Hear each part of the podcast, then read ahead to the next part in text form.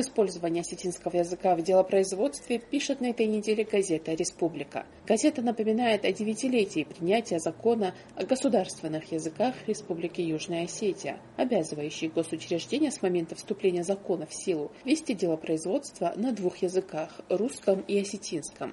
Он был принят 4 апреля 2012 года. В преамбуле нашей статьи есть указание на то, что парламентарии обязывают государственные органы вести дело производства на двух языках русском и осетинском. При этом сами народные избранники, принявшие законы о языках и утвердившие циркуляр об их обязательном исполнении в официальной сфере, сразу же нарушили и сам закон, и свой циркуляр.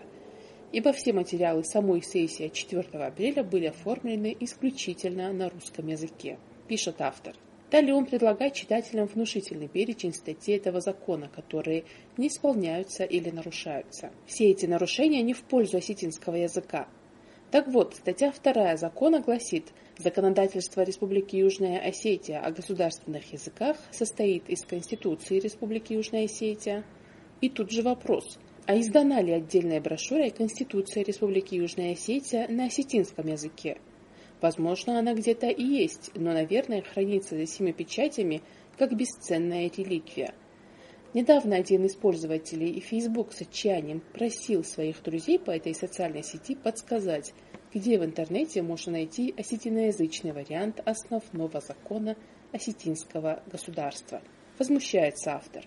Это же касается судебного делопроизводства, официальных мероприятий и так далее – Необходимо с сожалением признать, что осетинский язык изгнан из официальной сферы общения, и это проблема всех последних десятилетий. Причем никого, кроме самих себя, в этом винить не приходится. И будем честны, дело не столько в том, что для перевода делопроизводства нет в достаточной мере разработанной терминологии, заключает автор с сожалением. 25 лет назад Южная Осетия перешла с парламентской на президентскую форму правления – в свете нынешнего политического кризиса многие общественные деятели предлагают отказаться от нее и вновь вернуться к парламентской. Газета «Южная Осетия» публикует интервью с начальником управления внутренней политики при администрации президента Южной Осетии Муратом Ваниевым. По мнению чиновников, в нашей республике президентская форма правления себя не исчерпала. Кроме того, показала себя живучей и эффективной.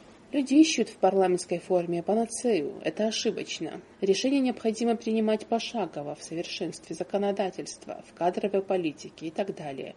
А при каждом кризисе принимать радикальные меры наподобие смены форм правления неразумно, цитирует Ванеева газета.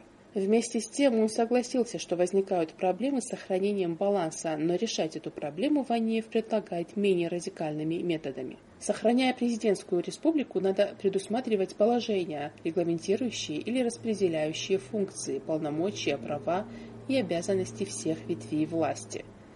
Если мы будем наполнять содержанием президентскую форму правления в классическом ее понимании, сможем обеспечить баланс властей, цитирует Мурата Аваниева, газета «Южная Осетия». Бурную реакцию в осетинском сегменте соцсетей вызвало заявление министра строительства Эдуарда Цукоева о решении снести старый мост в Цхинвале, так как он не подлежит реконструкции. На его месте обещают построить такой же, но железобетонный.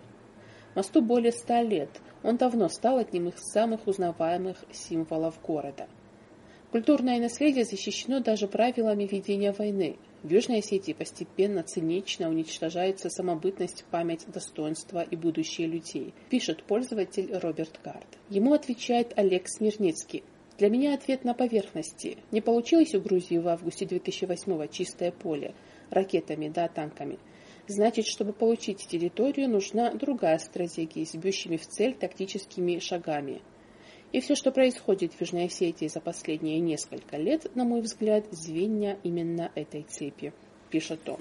Почему не сделать его пешеходным, сохранив исторический облик, и не построить другой мост в близлежащем месте для транспорта? Затраты будут одни и те же, но сохранится крупица исторического облика города. Предлагает в комментариях пользователь Елена Попелишвили. Зарина Санакоева, специально для Эхо Кавказа, Схринвал,